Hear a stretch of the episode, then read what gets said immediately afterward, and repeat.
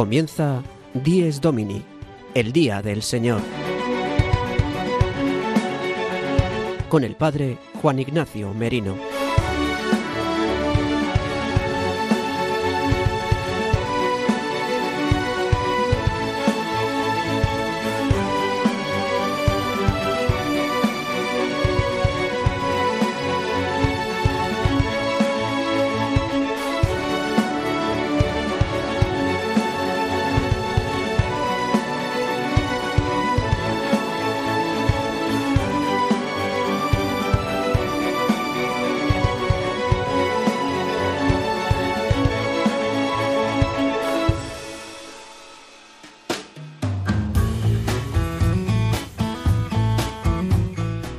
Buenos días queridos amigos de Radio María. Dies Domini, el día del Señor, el día de la verdadera alegría, el día del descanso por excelencia para el cristiano, el día de la Pascua semanal de la muerte y resurrección de nuestro Señor Jesucristo, es el día que hoy celebramos, el domingo.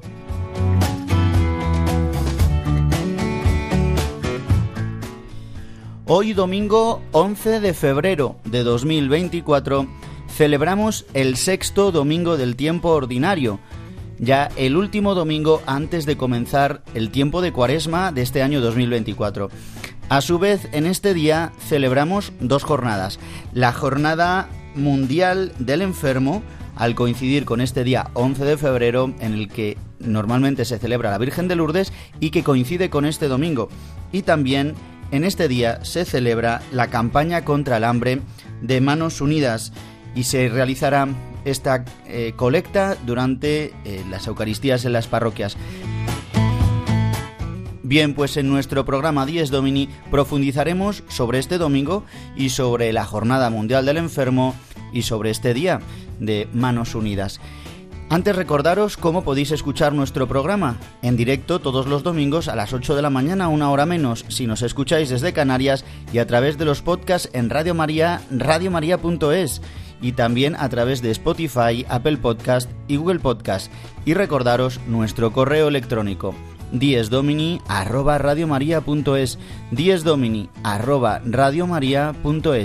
y sin más damos comienzo a nuestro sumario de hoy de hoy 10 domini 11 de febrero de 2024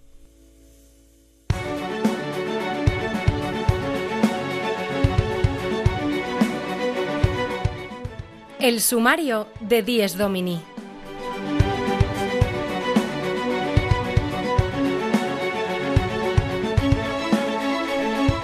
Comenzamos nuestro programa Dies Domini con la sección que nos trae el padre Julio Rodrigo, su anécdota edificante.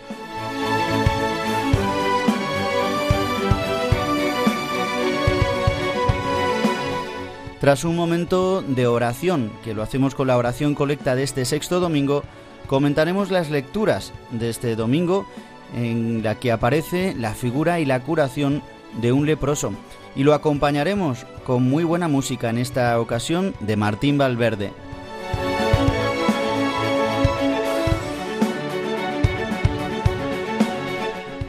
Y con motivo de la Jornada Mundial del Enfermo que hoy celebramos, tenemos entrevista en nuestra segunda parte del programa con el padre Guillermo Cruz, conciliario de la Hospitalidad de Lourdes en Madrid.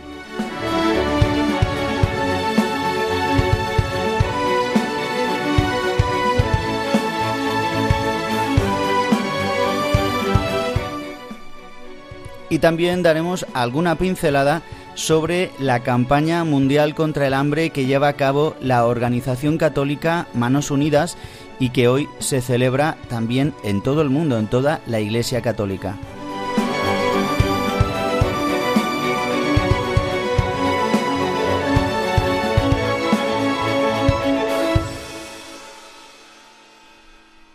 Y damos comienzo a nuestro programa con la sección que nos trae el padre Julio Rodrigo.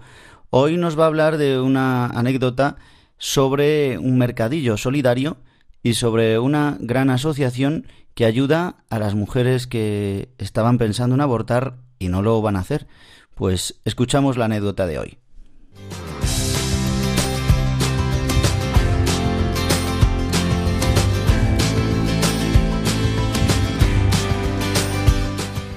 El domingo desde mi parroquia, una sección realizada por el padre Julio Rodrigo.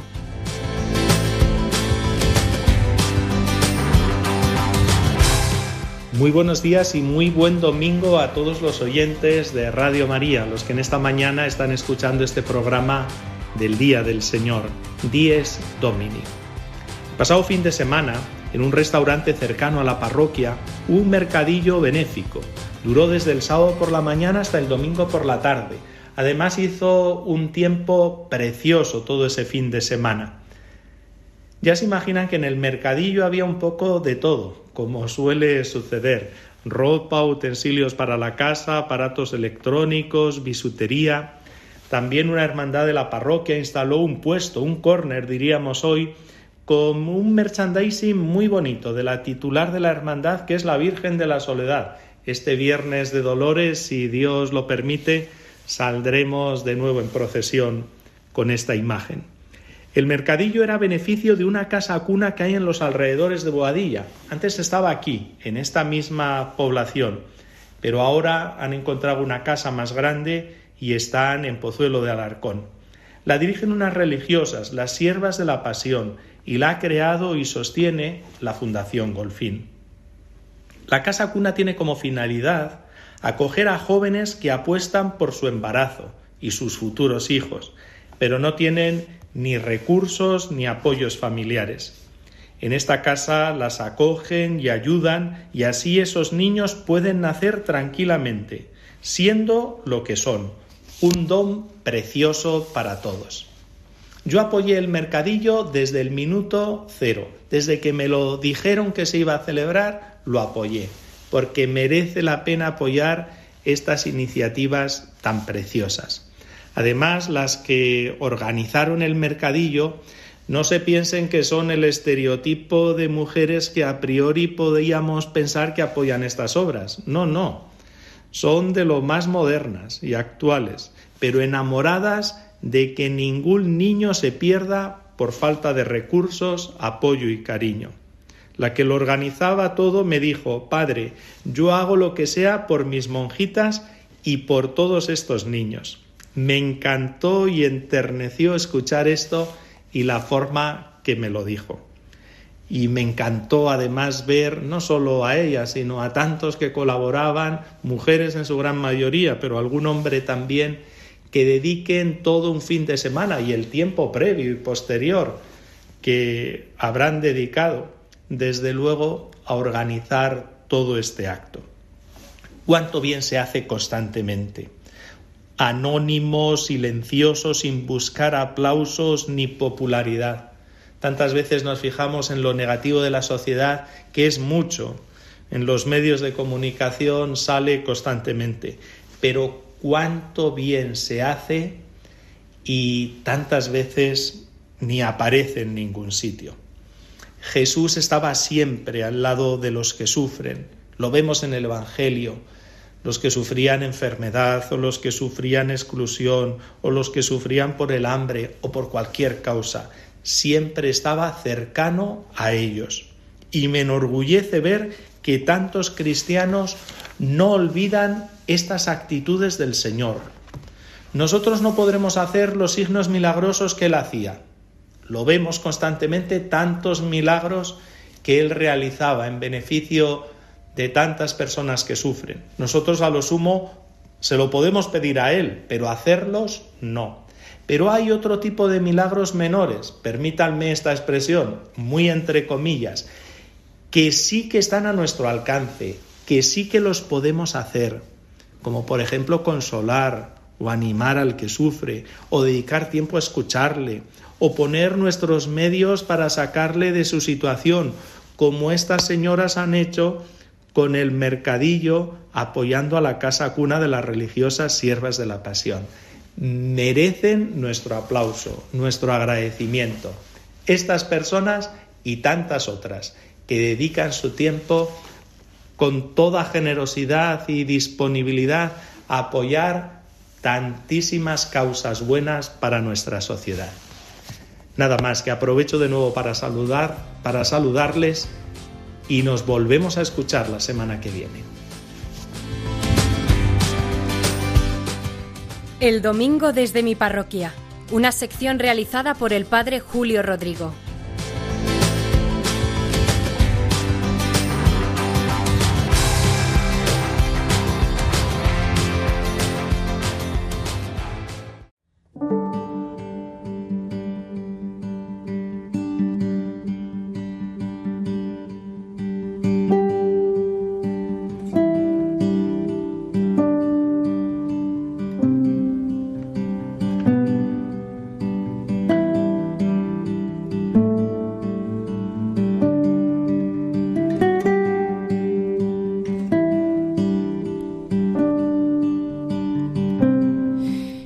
En estos momentos iniciales de nuestro programa hacemos como siempre un momento de oración y lo realizamos a través de la oración colecta que nos regala la Iglesia para este sexto domingo del tiempo ordinario y dice así.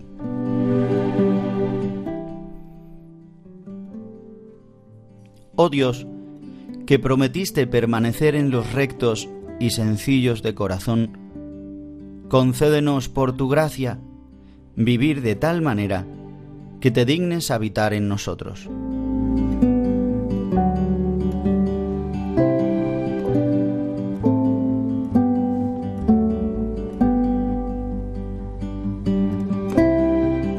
Le pedimos a Dios que nos conceda ser rectos y sencillos de corazón. Dicen las bienaventuranzas que los sencillos de corazón verán a Dios. Se les ve, son transparentes son los que están dispuestos para que la gracia habite en ellos. Le pedimos a Dios hoy, en esta mañana de domingo, que por su gracia podamos vivir así, de esa manera, rectos y sencillos de corazón, para que Él se digne en habitar en nosotros y así los demás puedan ver que somos cristianos. En este domingo le pedimos a Dios Padre que nos infunda su Espíritu Santo, el mismo Espíritu de Cristo, él, que es el único recto, sencillo y justo, que ha aceptado la voluntad del Padre, aquel que nos ha transparentado al Padre, aquel que siendo consustancial con el Padre, se ha hecho hombre para traernos la salvación, la salud, la vida eterna.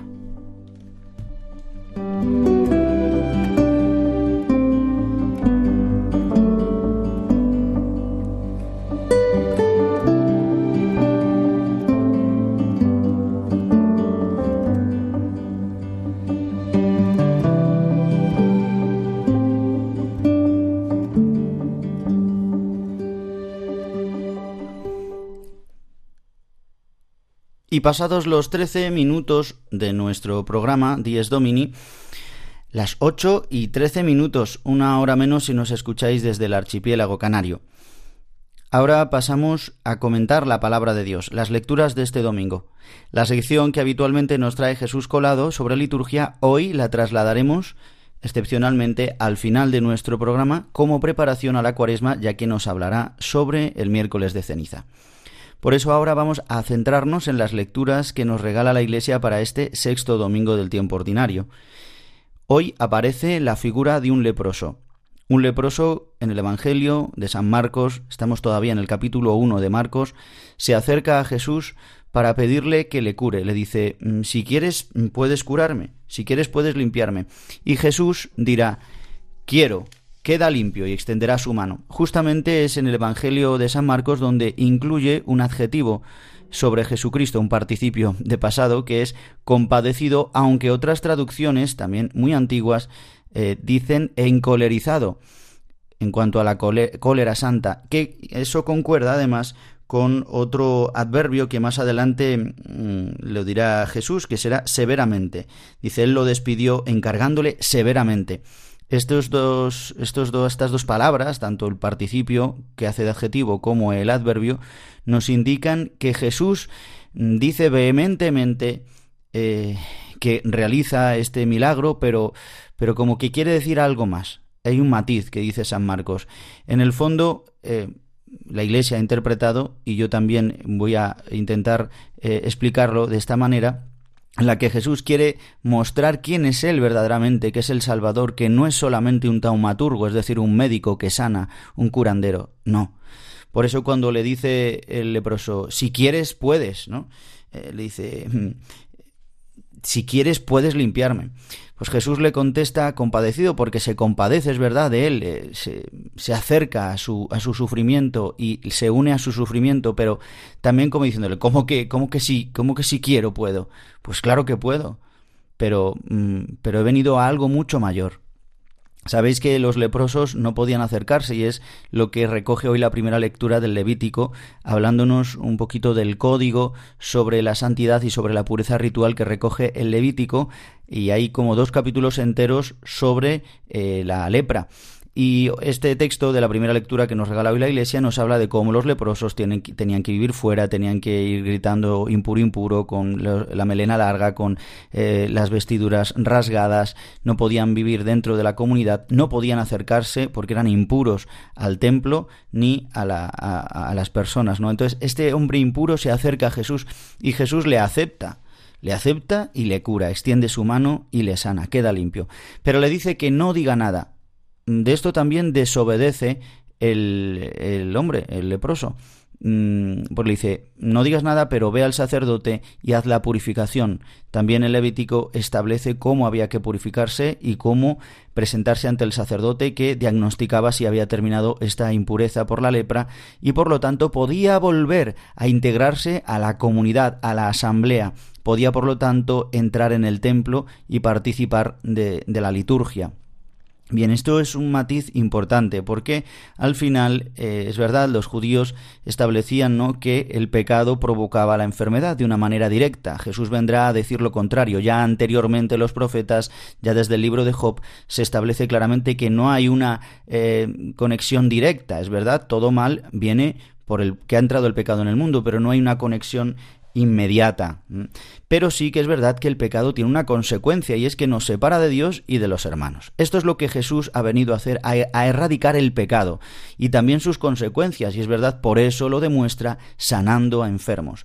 Pero hará que este leproso no diga nada o se lo pide porque, como sabéis, y os he dicho ya en estos domingos del tiempo ordinario pasados, que el Evangelio de San Marcos nos trae el secreto mesiánico, es decir, que Jesús va desvelando quién es poco a poco y quiere que le reconozcan por lo que verdaderamente es, solamente por sus milagritos, entre eh, comillas. Bien, pues eh, este hombre publicó lo que Jesucristo había hecho y dice que Jesús ya no podía em, ya no podía entrar en esa ciudad ya no podía entrar en los pueblos se tenía que quedar en lugares solitarios. Es decir justamente hace lo que hacían los leprosos quedarse en lugares solitarios.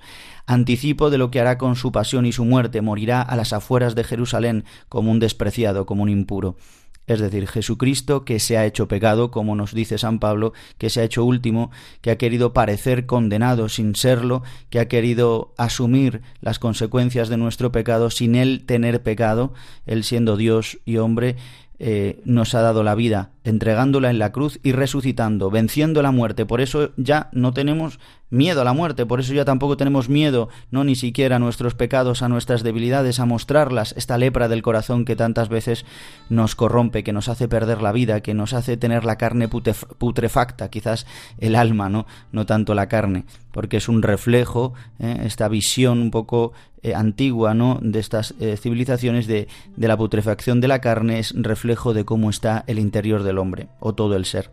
Bien, eh, y la segunda lectura de San Pablo a los Corintios nos habla de que hagamos todo para gloria de Dios, comamos, bebamos, pues justamente cuando uno ha experimentado el perdón, el amor de Dios, el amor de Jesucristo que nos renueva a través de los sacramentos en su iglesia, que somos reintegrados en la comunidad cristiana, no podemos hacer otra cosa que dar gloria a Dios. Y ahora vamos a escuchar una canción de Martín Valverde que todos conocemos, que es Gloria. Justamente esto, demos gloria a Jesús, nuestro Señor, el Cordero de Dios, el que ha quitado el pecado del mundo y nos ha restaurado y dado vida eterna.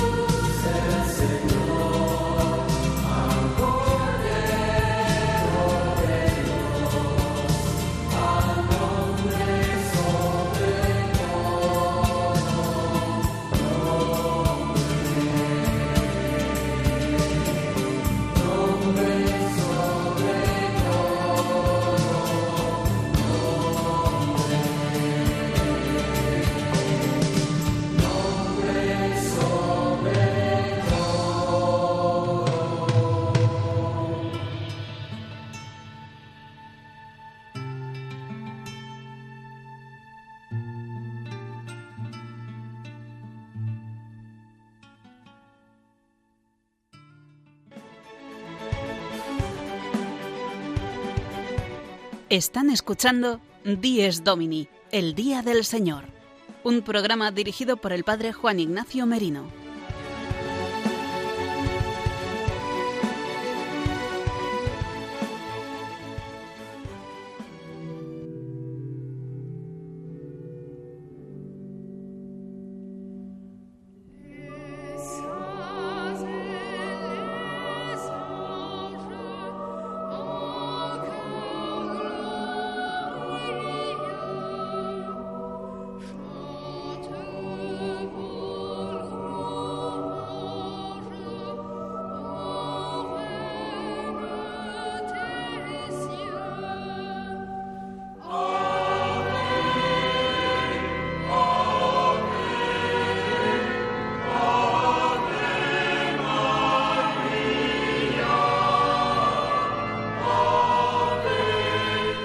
Queridos amigos de Radio María, pasamos a la segunda parte hoy de nuestro programa, pasados ya los 25 minutos. Escucháis el Ave María de Nuestra Señora de Lourdes y es porque hoy, 11 de febrero, es Nuestra Señora de Lourdes y la Jornada Mundial del Enfermo.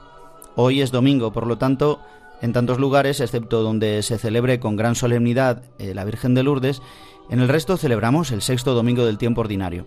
Pero queremos hoy en nuestro programa profundizar sobre esta preciosa Jornada Mundial del Enfermo y lo vamos a hacer ahora con una entrevista por teléfono con el padre Guillermo Cruz, conciliario de la Hospitalidad de Lourdes en Madrid.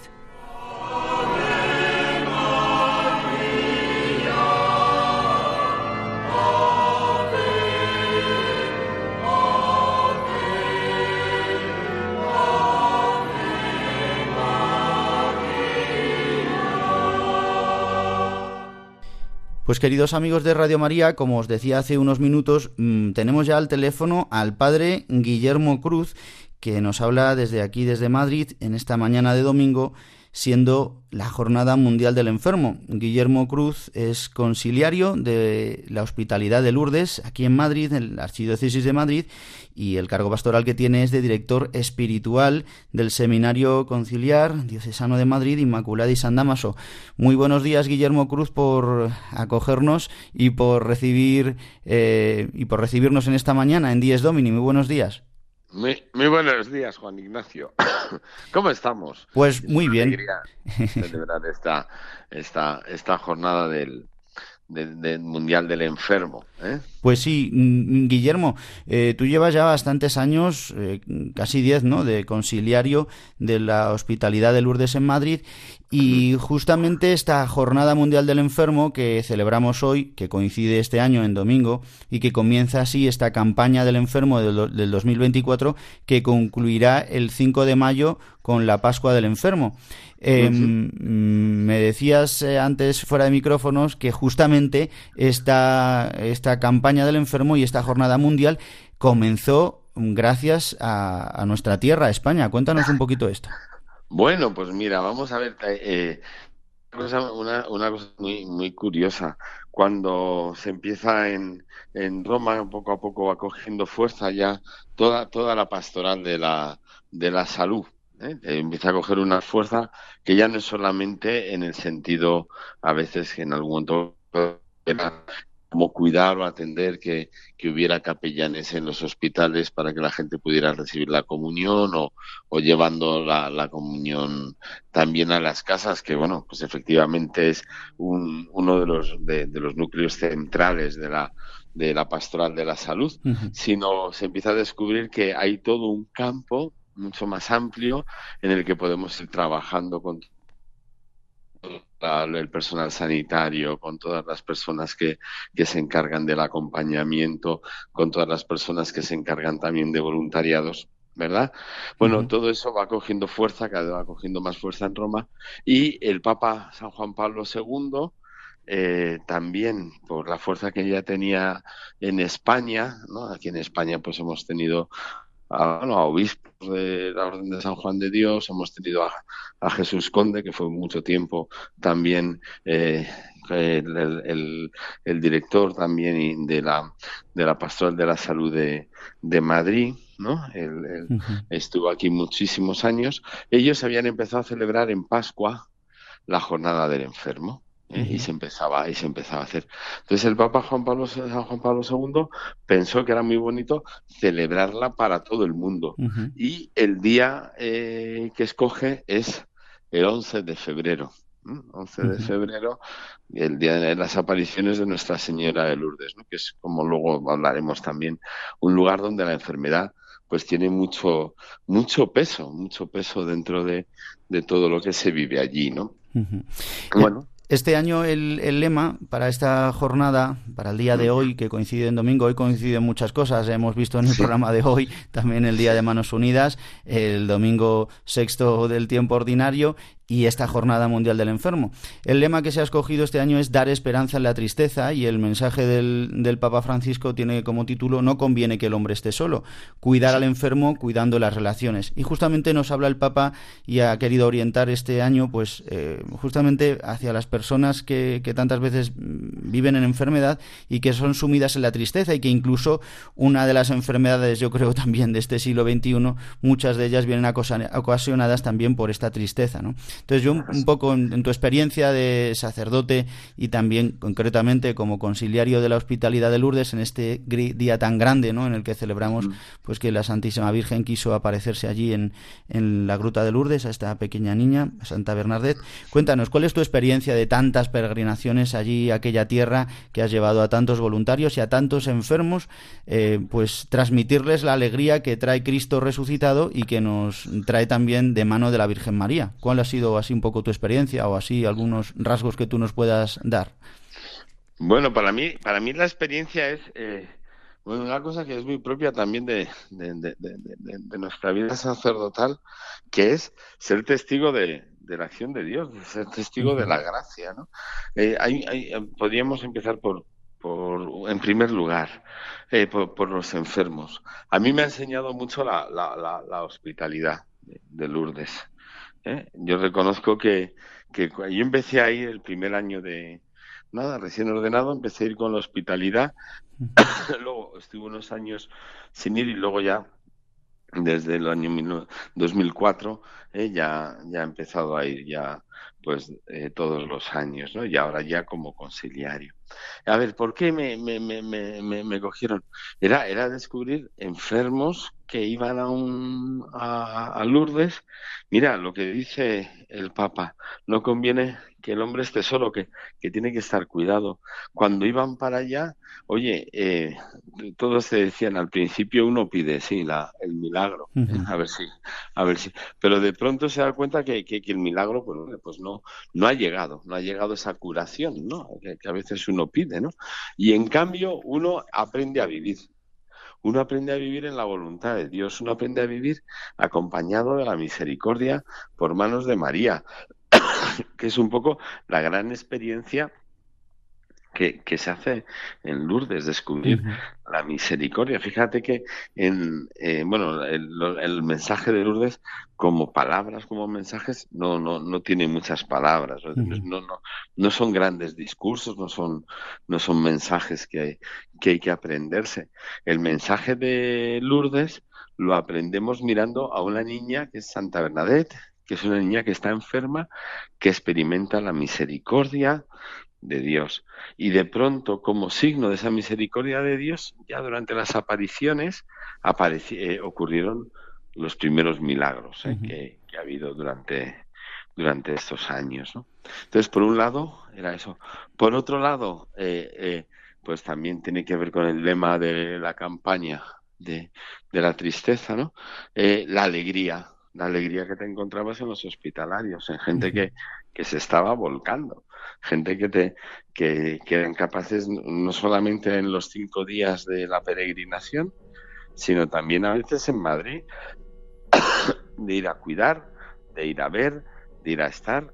Oye, pues francamente eso fue algo a mí que me que me sorprendió y cómo ese tipo de vida, oye, pues a todos nos lanzaba a a vivir más a fondo, a vivir más con mayor radicalidad también la, vida de, nuestro Señor, ¿no? Eh, Guillermo, em, en toda tu esta experiencia que, nos has contado y que nos dices que has estado durante todo este tiempo, ¿cuáles son las actividades así más importantes o la peregrinación más fuerte del año que realizáis vosotros desde, desde la Hospitalidad de Lourdes en Madrid? Bueno, francamente, realizamos dos peregrinaciones al año. Una en mayo, del 15 al 19, otra en este año va a ser del, del 15 al 19, la otra es ya en el mes de octubre también con el alrededor del puente del Pilar. Vale. Es decir, estas son nuestras grandes nuestras grandes actividades. Luego tenemos actividades durante los meses y, y, bueno, alguna peregrinación que vamos a hacer este año también con el grupo de jóvenes, eh, también durante la durante la durante la mm, durante la cuaresma. Pero vamos, lo, esencial es cuando vamos allá en mayo y en octubre. Son peregrinaciones eh, abiertas a personas eh, con todo con todo tipo de enfermedades, ¿eh? es decir, hemos llevado desde madres con niños pequeños, llevamos madres con niños pequeños, llevamos personas con, con, eh, con dificultad de movilidad bastante grande, personas también mayores, también peregrinan con nosotros muchas personas con, con discapacidad, ¿eh? que también entran en, en, en la peregrinación a Lourdes un camino Para, para su vida y un camino para aprender a vivir estos momentos. Eh, hay como dos signos, a mí me impresiona siempre de Lourdes, ¿no? Tanto la roca, ¿no?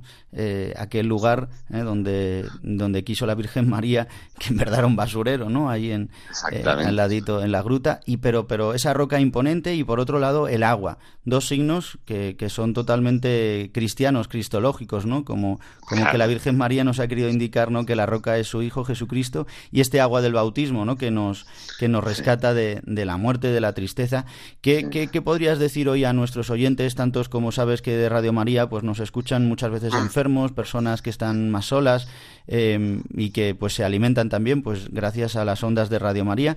Em, unas palabras para ellos, para este día de la Jornada Mundial del Enfermo, a la luz también de, de, esta, de este gran lugar que es eh, Lourdes y que son las apariciones de Nuestra Señora de Lourdes. Muy bien.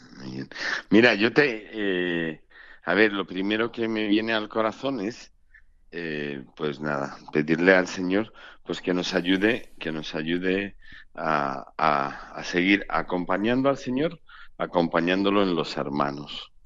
¿no? El bien, el bien que, que, nos hace, ¿no? Cada vez que podemos, ¿no? Pues eso, pues acompañar a gente que está sola en casa, gente que está enferma.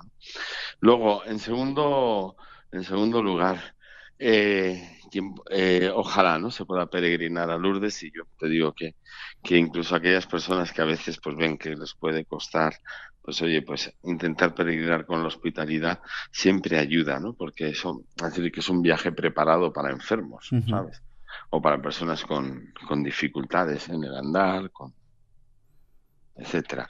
Vale pero sobre todo ahora me decías tú eh, eh, eh, el, mirar a las apariciones, lo que es la gruta, lo que es el agua.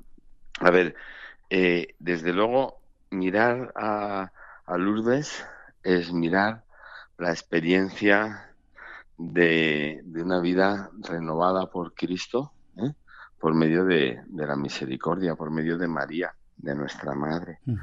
y, son, y son tres momentos. Mira, el primer momento de las apariciones cuando Santa Bernadette llega, tiene, es que eh, ella, ella percibe ¿no? la presencia de una señora que la mira, que la sonríe. Y, es un, y son apariciones que llamamos silenciosas, es decir, apenas rezaba eh, el rosario, Bernadette, la, la, Virgen movía las, las, las cuentas que llevaba en su mano y, y ya está. Y, y había algunas palabras, sí, María la trata con cariño, la trata con, con una dignidad que, que Bernadette no estaba acostumbrada. Es como ese primer en donde descubrimos este actuar de Dios, ¿no? que, que nos va cogiendo.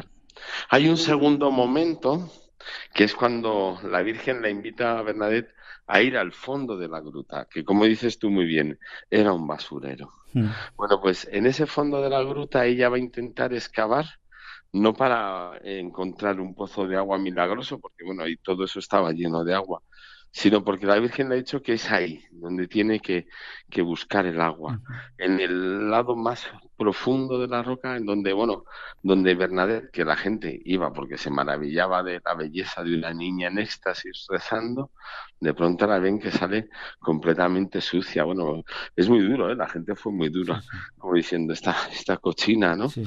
Bueno, y es ahí cuando aparece la idea de la penitencia, de la conversión, ¿no? Es decir, ¿por quién lo has hecho, no? Le preguntaban, dice, pues por los pecadores, ¿no? Porque me lo ha pedido la señora, ¿no? Y de pronto y de pronto se ve como también Lourdes es un lugar de conversión, de cambio de vida, ¿no? De ir a, de ir a este agua nueva.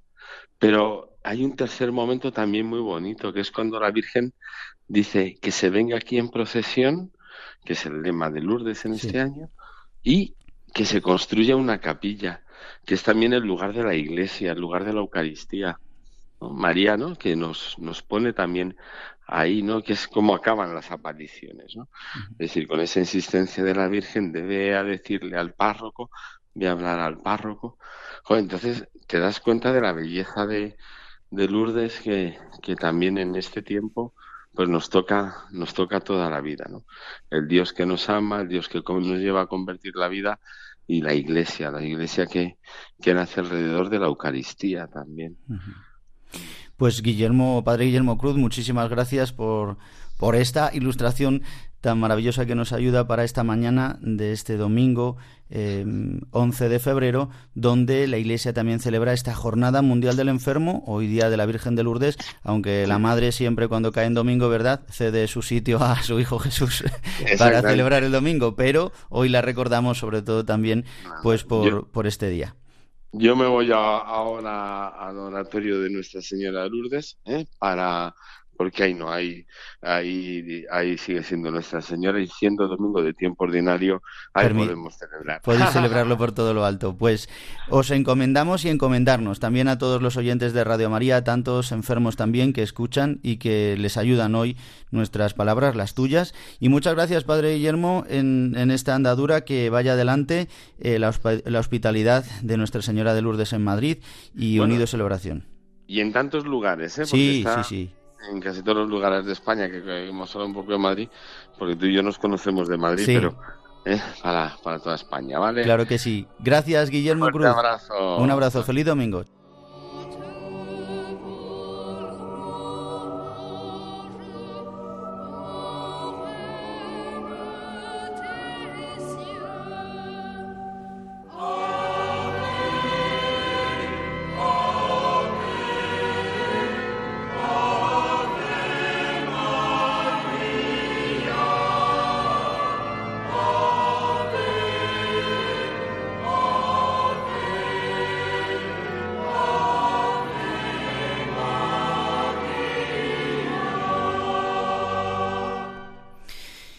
Y os recuerdo, queridos amigos, que podéis volver a escuchar la entrevista y todo nuestro programa de Dies Domini a través de los podcasts en radiomaria.es, buscando en la parrilla de la programación nuestro programa, que es los domingos de 8 a 9 de la mañana, y descargándolo simplemente una vez emitido. También lo podéis escuchar a través de las plataformas de Spotify, Apple Podcast y Google Podcast. Y ahora ya vamos a ir finalizando nuestro programa, pero primero vamos a hacer un repaso de la jornada que también hoy celebra la Iglesia, que es la jornada de la campaña contra el hambre en el mundo que lleva a cabo Manos Unidas. En todas nuestras parroquias, durante este fin de semana, la colecta será destinada a todas las iniciativas y proyectos que lleva Manos Unidas y que concretamente se desarrollan eh, pues por todas las diócesis de España y también incluso por las vicarías propias de cada diócesis llevan proyectos muy concretos y queremos repasar algunos de los datos. Vamos a escuchar la cuña que han realizado en Manos Unidas para este año, para esta campaña de 2024 con el lema El efecto ser humano. Esto es un mensaje para todos aquellos que te dijeron que no podías cambiar el mundo. Ahora sí puedes gracias al efecto ser humano, un superpoder que nos convierte en la única especie capaz de revertir el daño que causamos al planeta y frenar el hambre y la pobreza. Es hora de utilizar este nuevo poder. Descubre cómo hacerlo con manos unidas en efectoserhumano.org. Como cada segundo domingo de febrero, la organización católica Manos Unidas lleva a cabo la campaña anual y este año ha querido titularla, como escuchábamos en el clip, eh, El efecto ser humano. Ha querido en este año, con esta campaña de 2024, eh, como potenciar que la especie humana es la especie capaz de cambiar el planeta. Eh, pues un poco así en medio de como de fantasía y también como de enganche ¿no? con, estos títulos nos invita a hacernos conscientes de que es verdad que en tantos lugares, sobre todo de la, parte del sur mm, de nuestro planeta, pues sufren muchas de las consecuencias también de la crisis medioambiental.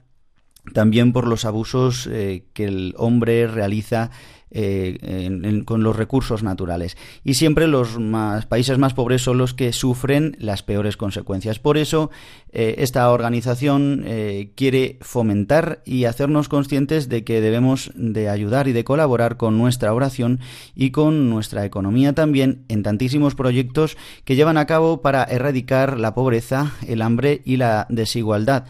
Pues bien, en, este año se estima que entre 3.300 y 3.600 millones de personas, cerca de la mitad de la población mundial, viven ahora en contextos considerados altamente vulnerables, eh, en consecuencia también de todos los cambios eh, en el clima. Bien, yo quiero recordar y recalcar la importancia de esta jornada donde en todas las parroquias se realizará esta colecta y se pedirá, aunque hoy confluya también la Jornada Mundial del Enfermo. 65 años cumple Manos Unidas y tenemos los datos del año 2022 para hacernos una idea de la realidad que vive el mundo y de la gran ayuda eh, que se realiza a través de nuestra ayuda cotidiana con esta colecta hay unos 488 proyectos de desarrollo aprobados en 55 países de África, América y Asia. Es en total un millón, casi 800.000 personas apoyadas directamente personas a las que se les ayuda pues eh, cambiando los lugares, las estructuras sociales eh, de vivienda, eh, de educación o sanitarias. Eh, consideradas en el año 2022 eh, unas cifras muy grandes de recaudación, casi los 50 millones. El 88% de los fondos proviene del sector privado y el 82% de los ingresos se dedicó a financiar proyectos de desarrollo en países del sur y el 5,4% a la sensibilización de la población española. Son 50 millones de euros de recaudación ¿eh? en todo el mundo gracias a esta gran colecta. Bien, nuestra ayuda llega a muchísimos proyectos que se desarrollan en las 72 delegaciones en toda España, en concreto vamos a hablar de España, que son los encargados de distribuir estos proyectos por la gran parte del mundo, sobre todo, como decíamos, en países de África, América y Asia. Y estos sectores de actuación son sobre todo a la educación, a la salud, sobre el agua y el saneamiento de las aguas, a la alimentación y a los medios de vida, a los derechos de las mujeres y la equidad, a los derechos humanos y de la sociedad civil y al medio ambiente y al cambio climático. Estos son los siete sectores de actuación. Pero lo importante es que nosotros, queridos amigos, nos hagamos conscientes de que con nuestra ayuda como comunidad cristiana, con nuestra ayuda en la colecta y con nuestra oración, podemos ayudar a todos los hermanos que viven en el mundo con gran necesidad. Por eso, colaboremos con esta gran causa. Y ya para terminar nuestro programa, hoy lo vamos a hacer con la sección de liturgia que nos trae el Padre Jesús Colado, que nos va a hablar sobre el miércoles de ceniza y nos va a explicar y también a dar una opinión muy propia sobre cómo administrar la ceniza y cómo recibirla. Vamos a escucharle.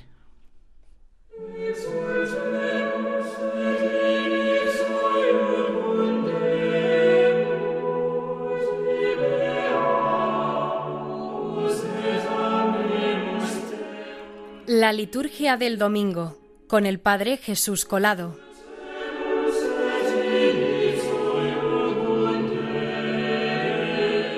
Muy buenos días a todos los oyentes de Dies Domini. Aunque estamos aún en el tiempo ordinario, nos acercamos ya a la cuaresma y de hecho el domingo que viene ya estaremos en cuaresma. Y es precisamente por eso que me gustaría hoy reflexionar con todos ustedes sobre el miércoles de ceniza y concretamente sobre el rito del, digamos, el signo de la imposición de la ceniza. Este cubrirse la cabeza con ceniza, que es un signo que tiene muchísima raigambre bíblica y muchísima tradición bíblica, es un signo que expresa dos actitudes. Una de ellas puede ser el luto y otra de ellas es esta actitud de conversión, de saberse limitado y necesitado de la misericordia divina. Este signo, que se nos regala como al inicio de la cuaresma para para ayudarnos en nuestra preparación, para hacernos ver nuestra condición limitada, nuestra condición caduca, pero no de una manera negativa negando el ser, sino precisamente poniéndonos en la recta vía de la mirada hacia un Dios misericordioso del cual necesitamos su misericordia, pero que al mismo tiempo tenemos la esperanza de que ya nos ha puesto Él en el corazón esta voluntad de conversión y que por tanto cumplirá su promesa, tendrá misericordia de nosotros, nos rescatará, nos devolverá la vida y de hecho nos divinizará. Todo esto que ya lo ha hecho en sí, en pasado, digamos así, y lo hace, lo sigue haciendo en presente, ahora en este, con este tiempo de cuaresma que empezaremos, nos ayuda a vivirlo de una manera especial como preparación a las fiestas gloriosas y luminosas de la Pascua. Pues bien, este, este rito de la imposición de la ceniza es acompañado de una fórmula al momento de imponer la ceniza sobre la cabeza de los penitentes va acompañado de una fórmula que pueden ser es optativa, hay dos para elegir. Una de ellas es conviértete y cree en el Evangelio y la otra es acuérdate que eres polvo y al polvo has de volver. Este, precisamente, estas dos, eh, dos fórmulas, digamos, son perfectamente válidas las dos, y las dos denotan en el fondo un aspecto diferente pero complementario del mismo gesto que estamos haciendo. Este cubrir la cabeza con ceniza nos hace ver efectivamente que necesitamos de conversión, que necesitamos de creer en el auténtico Evangelio de Jesucristo, que nos anuncia un amor infinito y que nos anuncia también la necesidad de convertirnos de, nuestras, nuestros pecados, de nuestras faltas y nuestras maldades, y al mismo tiempo nos recuerda que esta vida, esta, esta, esta vida en la tierra es limitada, pero que no llegamos simplemente a ser polvo, sino que hemos, hemos, sido sacados del polvo de la tierra y volvemos a la tierra, pero no de una manera, repito, negativa o de extinción del ser, sino precisamente para saber nuestro lugar en la historia, nuestro lugar en la, en la creación, que somos polvo y al polvo volveremos. Y en por eso nos ayuda también a desprendernos de tantas cosas eh, superfluas o que tantas cosas que muchas veces pensamos que nos dan la vida y no nos la dan. Pues bien, este gesto, este, este, estas fórmulas, cualquiera de las dos que se use, se hace mientras se pone la ceniza sobre la cabeza del penitente o dejemos de todos aquellos que estamos ahí. Em, si me preguntan, voy a dar ahora mismo una opinión particular, pero un poco basada, muchas veces se ven distintas maneras de imponer la ceniza. Siguiendo un uso antiguo, hay quien pone la ceniza eh, sobre la, digamos, en la frente, ¿no? de los presentes incluso a veces un poco húmeda, y hay algunos que incluso llegan a hacer la señal de la cruz sobre la frente. No vamos a hablar ni de eh, qué es lo que está bien y lo que está mal. Yo personalmente, y lo digo aquí en este, en este programa, por si a alguien le puede, le puede valer, creo que es eh, más conveniente que no se imponga sobre la frente, sino que se imponga directamente sobre la cabeza de todos aquellos que estamos, y sí que yo evitaría hacer la señal de la cruz. Porque la cruz para nosotros no es un signo eh, ni de penitencia, ni de luto, ni es un signo que tengamos, digamos, eh, como una carga, sino que es la gloria de nuestra fe. Nosotros nos gloriamos, como San Pablo dice, en la cruz de nuestro Señor Jesucristo. Y es por eso que no, no, no tenemos la cruz como un signo penitencial, sino como un signo victorioso. Es por eso que yo recomendaría a todos aquellos que nos, que nos escuchen y que quieran seguirlo, pueden seguir también otros consejos, que simplemente impongan, es decir, dejen caer un poquito de ceniza sobre la cabeza de todos aquellos que se acercan a recibirla. Espero que con este, iniciando con este rito y iniciando con, esta, con este día del miércoles de ceniza, el Señor nos conceda a todos una santa cuaresma, nos conceda poder entrar de verdad con un corazón humilde y necesitado de misericordia en este tiempo de preparación y nos conceda a todos poder vivir intensamente la gloria de su resurrección con las fiestas pascuales. Y con estas intenciones les deseo a todos un muy buen domingo. La liturgia del domingo con el Padre Jesús Colado.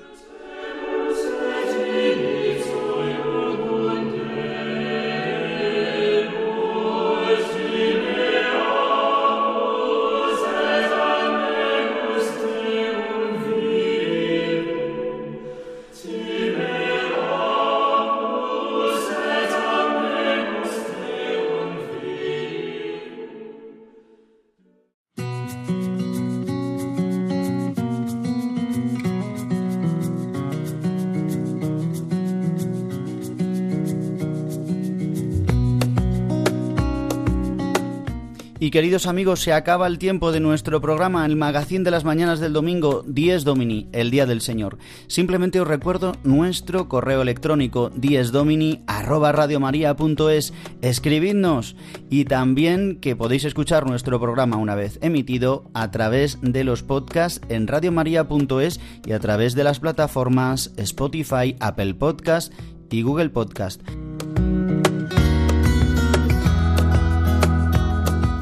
El que os habla, el padre Juan Ignacio Merino y todo el equipo de Dies Domini, os deseamos un feliz domingo lleno de la gracia de Dios, en este sexto domingo del tiempo ordinario en el que celebramos también la Jornada Mundial del Enfermo y la campaña mundial contra el hambre de Manos Unidas.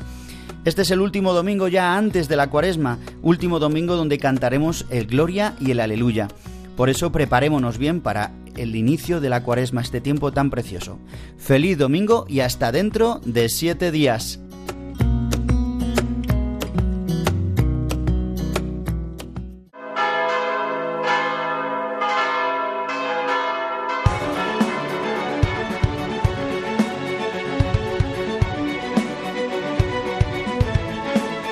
Han escuchado Dies Domini, el Día del Señor. Con el Padre Juan Ignacio Merino.